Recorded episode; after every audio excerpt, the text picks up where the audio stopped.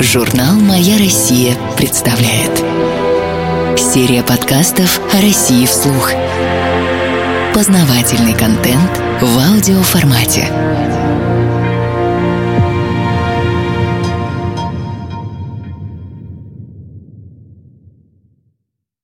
Коронавирус. Чума 21 века или спланированная эпидемия, ставшая аферой столетия. Коронавирусная инфекция шагает по планете с декабря 2019 года. Тревожные новости мировых СМИ напоминают сводки с фронта. Они ежедневно пугают общество шокирующими заголовками о количестве умерших и заболевших в мире, информацией о новых зараженных. YouTube-каналы, популярные интернет-ресурсы, новостные репортажи по ТВ с начала 2020 года транслируют картинки грядущего апокалипсиса в разных странах. Пустующие города, неработающие кинотеатры, одинокие фигурки людей в масках, перемещающихся по улицам. Европейские и американские государства закрывают границы, объявляют для туристов двухнедельную самоизоляцию. На различных континентах в начале пандемии коронавируса массово закрывались рестораны, гостиницы, торговые и развлекательные центры. Когда эпидемия начала распространяться по планете, компании отправляли сотрудников в отпуска или переводили на удаленную работу. Все происходящее напоминало апокалипсический сценарий фильма «Катастрофы» о страшной эпидемии, ежедневно уничтожающей огромное количество людей по всему миру. Активно раздувается массовый психоз о невероятной смертности COVID-19, стремительно распространяющемуся по всему миру. На подходе, по утверждениям некоторых ученых и сотрудников ВОЗ, вторая волна пандемии. Давайте разберемся, насколько оправдана паника вокруг коронавируса, раздуваемая в планетарном масштабе. Так ли он опасен для окружающих, как нам рассказывают? Правильно ли вводят драконовские меры по борьбе с пандемией, карантин, самоизоляцию, останавливают экономику, опуская людей на грань банального выживания? Кому это выгодно? Также давайте рассмотрим интересные и странные факты, сопровождающие эту невероятно страшную пандемию. COVID-19. Немного истории. В конце декабря перед наступлением нового 2020 года в Китае обнаружили вирус неизвестного происхождения, вызывающий пневмонию. Первые случаи заболевания были диагностированы в городе Ухане, входящем в провинцию Хубэй, расположенной в центральном Китае. Заболевшие граждане работали или были связаны с рынком, где торговали морепродуктами и различными животными. Причины появления вируса связывают с Институтом вирусологии Уханя, проводившим исследования коронавирусов. По опубликованным материалам исследований сотрудники научного учреждения ставили опыты на летучих мышах еще в 2015 году. 31 декабря о новой неизвестной патологии была проинформирована ВОЗ. С конца января Ухань и прилегающие к нему территории закрыли на карантин. В городе было остановлено движение автомобилей и паромов, закрыто метро, не работали ЖД-вокзалы, прекращено авиасообщение. Жителям Уханя запретили покидать город. Все запланированные мероприятия в театрах отменили. Музеи и библиотеки закрыли. Местному населению было рекомендовано находиться дома. Но драконовские меры не помогли полностью закупорить коронавирус в одном городе. Он был найден во всех провинциях КНР. А затем начал распространяться по всему миру. Ежедневные репортажи о количестве новых заболевших и умерших напоминали тревожные сводки с фронта, вгоняя население различных стран в панику. Очень тяжело пришлось США, где пандемия стала особенно массовой. На сегодняшний день, 20 сентября 2020 года, в Соединенных Штатах коронавирус подтвержден у 5 миллионов 540 тысяч человек, при 173 тысячах официально умерших от этой патологии. Предыстория. Ожидание нового мирового кризиса. Периодически мир потрясают глобальные экономические кризисы. Они проходят с цикличностью раз в 10-15 лет. Причины – перепроизводство товаров, превышающих платежеспособный спрос, торговые войны, возрастающая конкуренция, приводящая к разорению многих больших предприятий и множество других факторов. Накануне 2020 года мир находился на пороге нового глобального кризиса. Торговая война между Китаем и США, постепенная стагнация экономики ЕС, Переполненные сырьевые рынки гарантировали большие проблемы, которые в той или иной мере коснутся каждого жителя планеты. В декабре 2019 года об этом предупреждал Лоуренс Саммерс, бывший в свое время министром финансов в США, являющийся протеже Дэвида Рокфеллера и одним из управляющих Всемирного банка. Ему вторила Элизабет Уоррен, входящая в руководство Демократической партии США. В свое время она сумела предсказать наступление кризиса в 2008 году. Уоррен призвала Конгресс США сыграть на опережение, поскольку в результате наступающих проблем американские семьи могут лишиться сбережений, домов и рабочих мест. По оценкам экономистов-аналитиков из JPM Morgan Chase, ожидаемый кризис должен быть крупнейшим и наиболее разрушительным для мировой экономики за последние 60-70 лет. Он может даже привести к социальным волнениям, которые Америка не видела с 1968 года, утверждают они. Проверенный рецепт выхода из мирового кризиса – война.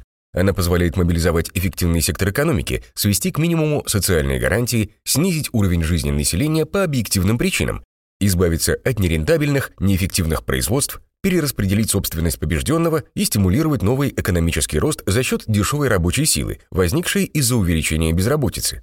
Этих же результатов позволяет достичь пандемия, которая тоже в своем роде является войной с серьезной патологией и требует чрезвычайных действий. Поэтому коронавирус появился, надо сказать, очень вовремя.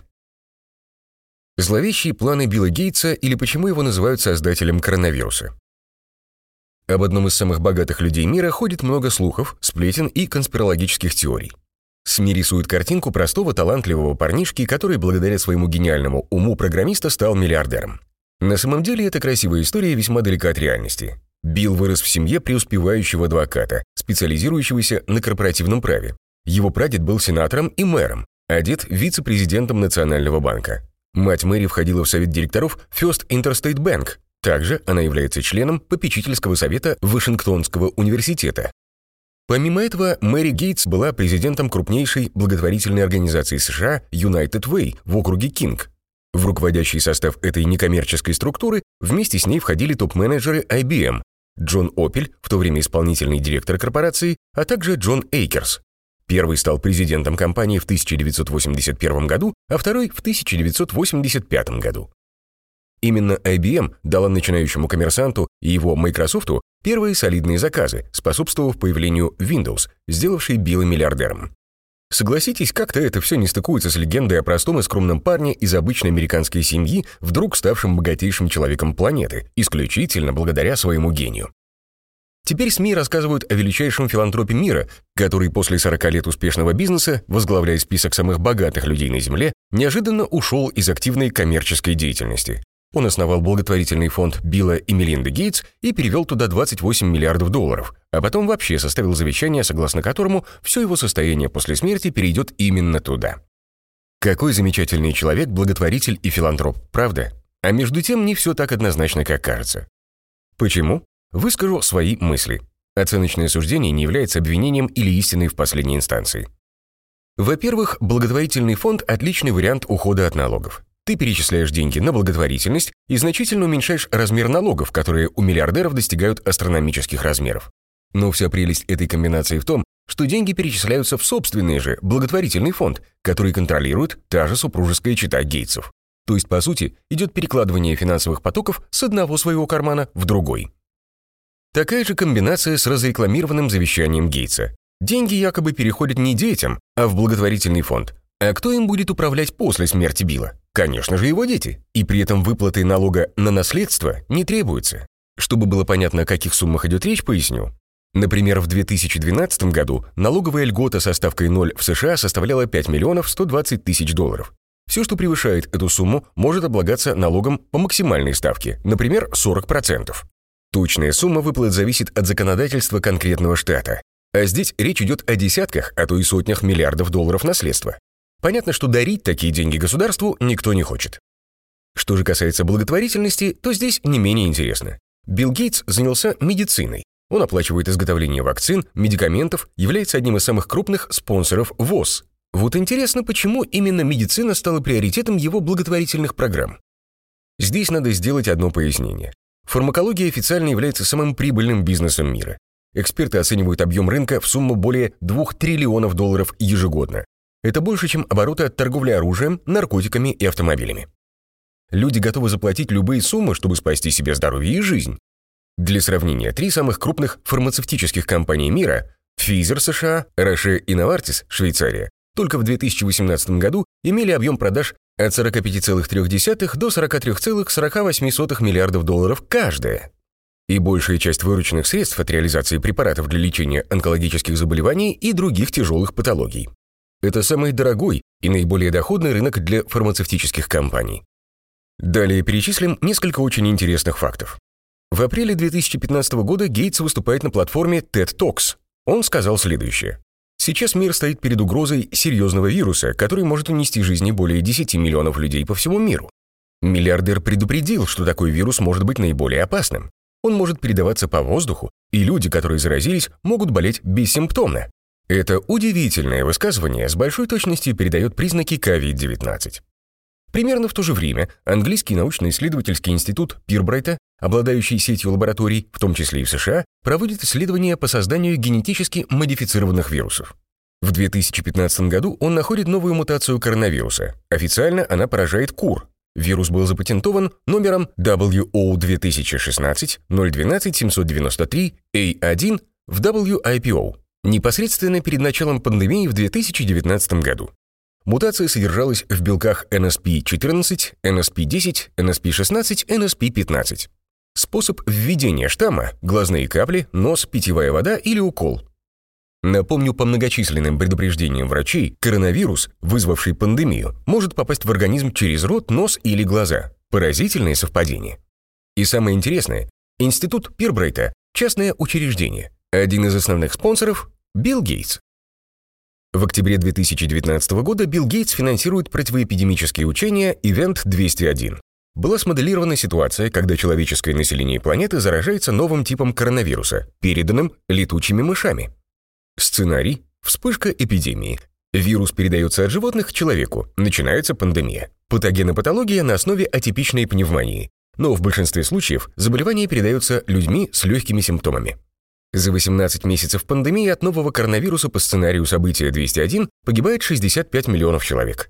Здесь количество удивительных совпадений. Болезнь переходит с летучих мышей на людей, носители легких симптомов, разносчики патологии, вирус на основе атипичной пневмонии, учение накануне реальной аналогичной пандемии просто зашкаливает. Началась пандемия коронавируса. ВОЗ сначала игнорировала сообщение о возможности передачи вируса от человека к человеку и не смогла проверить заслуживающую внимания информацию из Уханя. Именно в этом ее обвинил президент Трамп, отказавшийся финансировать эту организацию из бюджета США. А потом ВОЗ активно разгоняла панику, рекомендуя странам экстренные меры жесткого карантина, убивающего экономику. По очередному странному совпадению крупным спонсором этой организации является, как вы уже догадались, Билл Гейтс. 10% бюджета Всемирной организации здравоохранения – его пожертвование. 12 апреля 2020 года Билл Гейтс опубликовал свою статью в газете «Le Monde», Франция. Создатель Microsoft заявил, что государства, входящие в большую двадцатку, обязаны тратить больше финансовых средств на создание и последующее изготовление вакцины от коронавируса поскольку надо учитывать, что вакцинировать придется все население земного шара, в том числе бедные страны, которые не смогут закупить вакцину. В противном случае пандемия COVID-19 опять охватит весь мир. Спустя день, 13 апреля, Роджер Стоун, бывший советник президента Трампа, прямо обвинил Билла Гейтса, что тому выгодна пандемия коронавируса. Сыграл ли Билл Гейтс какую-либо роль в создании и распространении вируса? Открытый вопрос для бурных дебатов, заявил Стоун. Я знаю наверняка, что он и другие глобалисты воспользуются этим вирусом для принудительной вакцинации и вживления людям микрочипов, чтобы пометить тех, кто прошел тестирование. Можно разобрать еще множество интересных событий, возникших при пандемии коронавируса, и у каждого из них находится удивительная связь с вездесущим создателем Microsoft. Чертовщина какая-то, не так ли? Читатели могут поинтересоваться, а при чем здесь Билл Гейтс и Америка, если пандемия начала распространяться с китайского Уханя, где находится Институт вирусологии, активно проводящий исследования и якобы ставший причиной распространения коронавируса? Во-первых, количество невероятных совпадений, связанных с создателем Microsoft, зашкаливает. Во-вторых, лаборатория в Ухане, исследующая коронавирус, посещалась американскими дипломатами, которые посылали телеграммы в Вашингтон о ее недостаточной безопасности. Статья в Вашингтон-Пост от 14 апреля 2020 года.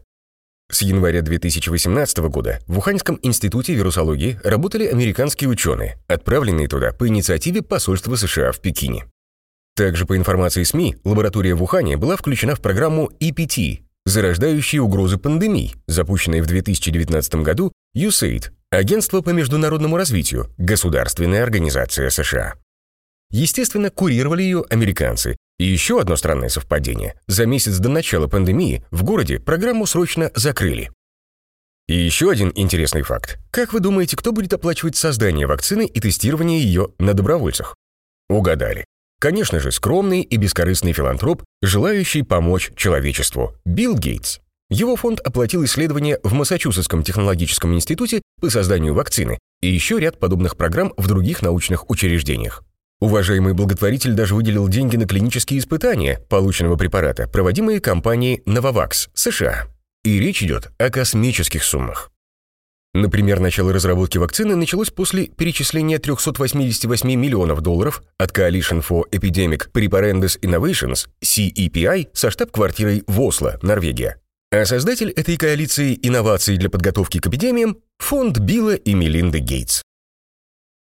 Доклад фонда Рокфеллера, статья в «Телеграф» и другие шокирующие факты о коронавирусной пандемии. Интересно, что сценарий будущей пандемии был подробно описан еще в 2010 году фондом Рокфеллера, где собирались идейные единомышленники Билла Гейтса глобалисты. Совместно с Global Business Network, глобальная деловая сеть, он опубликовал доклад «Сценарии для будущего, технологии и международное развитие». В нем было предсказано наступление разрушительной пандемии от нового штамма гриппа, Знакомимся с цитатами этого документа. Даже самые подготовленные к пандемии страны были быстро поражены, когда вирус распространился по всему миру, заразив почти 20% населения мира и убив 8 миллионов человек всего за 7 месяцев. Пандемия также оказала смертельное воздействие на экономику. Международная мобильность людей и товаров остановилась, что привело к ослаблению таких отраслей, как туризм, и разрыву глобальных цепочек поставок. Даже на местах, обычно шумные магазины и офисные здания, месяцами были пусты, без сотрудников и клиентов. Однако в некоторых странах дела обстояли лучше, в частности в Китае. Быстрое введение китайским правительством обязательного карантина для всех граждан, а также его мгновенное и почти герметичное закрытие всех границ спасли миллионы жизней, остановив распространение вируса гораздо раньше, чем в других странах, и обеспечив более быстрое восстановление после пандемии. Просто поразительное сходство с сегодняшней пандемией коронавируса. И это было написано в 2010 году. Интересно, что фонд Рокфеллера позиционирует себя как филантропическую структуру, работающую на благо общества. Но на самом деле фонд, имеющий около 4 миллиардов долларов финансовых активов, является влиятельной американской неправительственной структурой глобального масштаба. Он собрал в себе лучших аналитиков мира, моделирующих будущее. Это позволяет планировать соответствующие решения для получения сверхприбылей и грамотно распределять инвестиции. Этот вывод косвенно подтверждается словами президента фонда Джудит Родин. Мы считаем, что сценарное планирование имеет большой потенциал в филантропии для выявления уникальных вмешательств, unique interventions, моделирования и репетиции важных решений, которые могут иметь глубокие последствия. Причем о филантропии сказано для маскировки, чтобы сильно не выпячивать свои истинные цели. Интересный факт, подтверждающий тезис о неслучайном распространении этой эпидемии, публикация в английской газете The Telegraph от 30 марта текущего года. Статья называется «Задержка в тестировании на коронавирус возникла после того, как в тестовых наборах был обнаружен COVID-19». В ней рассказывается, что компания Eurofins Люксембург, отвечающая за поставки тестов и проверку их качества, обнаружила в капсулах и зондах коронавирус. Об этом она в официальном письме предупредила государственные лаборатории Великобритании. При этом вирус был найден в разных партиях тестов. Еще один важный момент. Тесты были изготовлены в США. И это неудивительно, если посмотреть официальную статистику по этому заболеванию. Первое место в мире по числу заболевших коронавирусом занимает США. На сегодняшний день, 20 августа 2020 года, повторяю, в Соединенных Штатах 5 миллионов 540 заболевших и 173 тысячи умерших. Впечатляет? Удивительно, но после этой публикации никакого международного скандала не произошло. Странно, не правда ли? Но дальше было еще интереснее. 19 апреля 2020 года газета The Washington Post опубликовала не менее интригующую статью. В ней было рассказано, что в Федеральном министерстве здравоохранения Соединенных Штатов, CDC, Центры, контролирующие профилактику заболеваний, произошел производственный сбой. В результате нарушения производственных методов был загрязнен один из трех тестовых элементов, применяемых в тестах для определения коронавируса. И снова никаких скандалов и возмущенных воплей, во всяком случае на международном уровне. А между тем, загрязненные тесты были уже отправлены по лабораториям. Генеральная репетиция. Свиной грипп. В 2003 году ВОЗ дала определение термину «пандемия». Речь шла о гриппе. Она обозначила ее как глобальную эпидемию, против которой у людей нет иммунитета. В результате развиваются сразу несколько эпидемий по всему миру с громадным количеством умерших и заболевших. Но в 2009 году эта формулировка изменилась. Последняя часть об огромном количестве заболевших и умерших была убрана. Одновременно поменялся способ расчета пандемии. Теперь, чтобы объявить эпидемию всемирной, достаточно двух зафиксированных вспышек заболевания из шести регионов, на которые Всемирная организация здравоохранения разделила мир. И сразу же, прямо в 2009 году, была объявлена пандемия AH1N1, известного под названием свиной грипп. Официальное объявление всемирной пандемии произошло впервые за последние 40 лет. Часть людей испугалась. Производители медикаментов довольно потирали руки. Продажи Тамифлю в различных государствах увеличились на тысячи процентов. Прибыли международных фармацевтических компаний, изготавливающих вакцины, взлетели вверх. Они заработали многие миллиарды долларов. Но в следующем году, летом, Комиссия по здравоохранению ПАСЕ в своем отчете обвинила ВОЗ и правительство некоторых стран в глобальной афере. Она заявила, что эпидемия была ограниченной, паника раздувалась без оснований, а население было намеренно запугано надвигающейся патологией. В докладе было прямое подозрение в подкупе чиновников ВОЗ медицинскими концернами, производящими вакцину. В итоге громадные партии препаратов для профилактики свиного гриппа были приобретены, но не использованы, а потом уничтожены, когда срок их годности истек. В результате расследования, проведенного Бюро журналистских расследований и британским медицинским журналом, выяснилось, Всемирная организация здравоохранения использовала рекомендации ученых, которые были подкуплены фармацевтическими компаниями, изготавливающими противовирусные препараты и вакцины.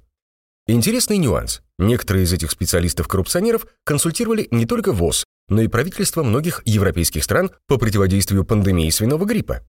Кто же сейчас зарабатывает на коронавирусе?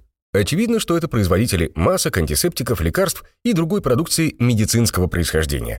Но есть еще один интересный нюанс, который будет раскрыт в конце нашей статьи. Немного статистики. Никто не отрицает, что коронавирус существует. Речь идет о многочисленных странностях, сопровождающих эту пандемию. Нужен ли был такой жесткий карантин, чтобы спасти людей от заболевания? Оправданы ли были драконовские меры, убивающие экономику? На этот вопрос ответят сухие цифры статистики. Рассмотрим факты. Страны, где карантин из-за коронавируса не вводился по состоянию на 20.08.2020 года. Беларусь. Заболевших 69 801, умерших 622. Швеция. Заболевших 85 411, умерших 5802. Государства со слабым карантином.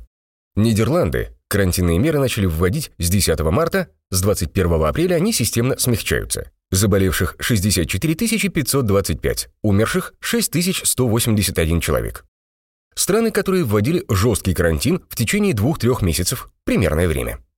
Италия. 255 тысяч заболевших, 35 412 умерших.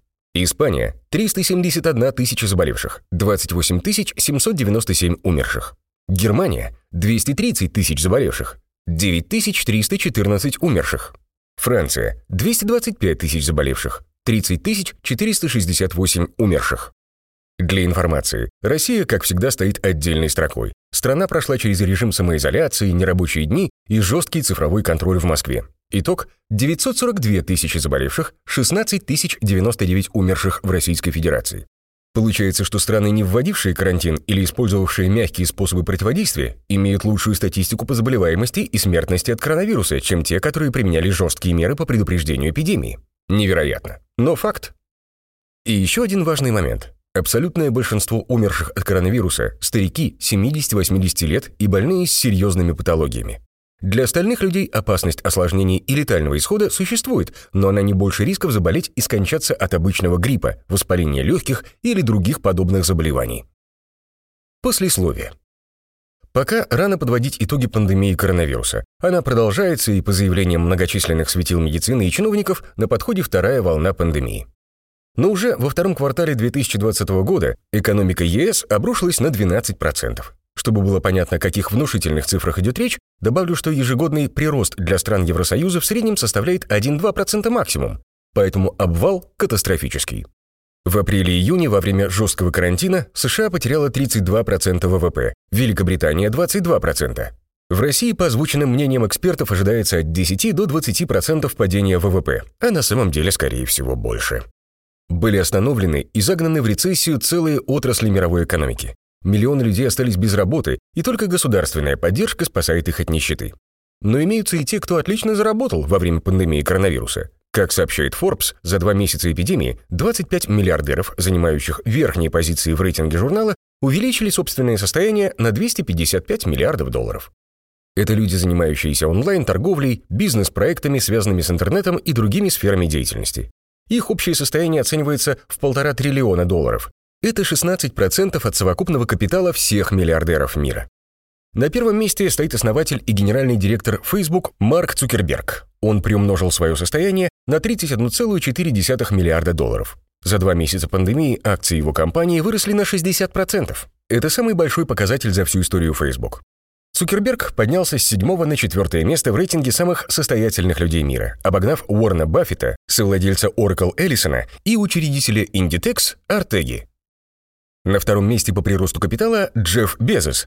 Учредитель Amazon разбогател на 29,9 миллиардов долларов, благодаря росту акций на 29% с 23 марта по 23 мая. Он по-прежнему является самым богатым человеком в мире с состоянием 146,9 миллиардов долларов. Третье место у Мукеша Амбани. Коммерсант из Индии увеличил свое состояние на 19,9 миллиардов долларов. Его телекоммуникационная компания получила новые инвестиции от Facebook и заработала около 10 миллиардов долларов менее чем за месяц коронавирусной пандемии. И наш великий филантроп и благотворитель Билл Гейтс тоже не прогадал. За два месяца пандемии он стал богаче на 11,9 миллиардов долларов, занимая вторую строчку в рейтинге богатейших людей мира с состоянием 106,5 миллиардов долларов. Подробностей Forbes не раскрывает, а они очень интересны. На чем мог заработать человек накануне объявления президента Трампа чрезвычайного положения из-за коронавируса, покинувший совет директоров Microsoft и инвестиционной компании Berkshire Hathaway? Тем более, что он еще 6 июня 2017 года отдал на благотворительные проекты 65 миллионов акций своей компании стоимостью 4,9 миллиарда долларов, оставив себе долю в 1,3%. А в последние годы Гейтс концентрируется на благотворительности, управляя своим некоммерческим фондом. Откуда же такой прирост капитала за пару месяцев коронавирусной эпидемии? Ни один топ-25 самых богатых людей в мире не потерял ни цента во время пандемии коронавируса. Даже семья Уолтонов, владеющих крупнейшей сетью магазинов США Walmart, не остались в проигрыше. Благодаря программе поддержки бизнеса, принятой в США, акции компании выросли на 3,6 миллиарда долларов, а за квартал, на который пришлась пандемия, рост квартальной выручки составил 10%, поднявшись до 134,6 миллиардов долларов. При этом онлайн-продажи выросли на 74%. И сегодня совокупное состояние владельцев Walmart Элис, Джима и Роба Уолтона составляет около 165 миллиардов долларов. Подведем итог. Факты – вещь упрямая. Можно пытаться толковать их по-разному, но несомненно одно.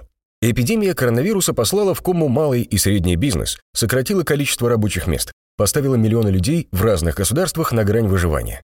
Но богатейшие коммерсанты планеты приумножили свои и без того немалые состояния. Мы специально не продолжаем логическую цепочку, не резюмируем всю вышеизложенную информацию и не ударяемся в конспирологические теории.